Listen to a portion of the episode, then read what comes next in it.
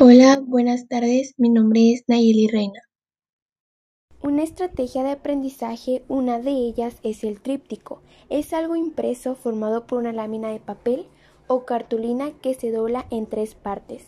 Constituye un elemento publicitario ideal para comunicar ideas sencillas sobre un producto, servicio, empresa, evento, etc. ¿Para qué sirve el tríptico?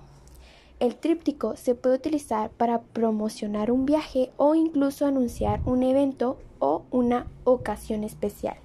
Por ejemplo, un cumpleaños, una boda, varios productos o servicios, una línea de negocio nueva o un proyecto más complejo que para entenderlo su cliente necesita una información mucho más completa.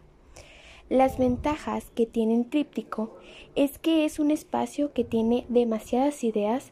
Al tener más extensión, también contarás con un espacio para añadir texto o imágenes descriptivas.